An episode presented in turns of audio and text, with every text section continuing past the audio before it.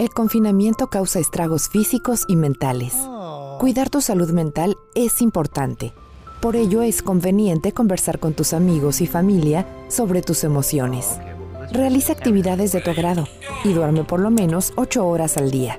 En caso de crisis, puedes marcar a la línea de apoyo o al 075. Mantenernos sanos es responsabilidad de todos. Vigésimo tercer Ayuntamiento de Tijuana.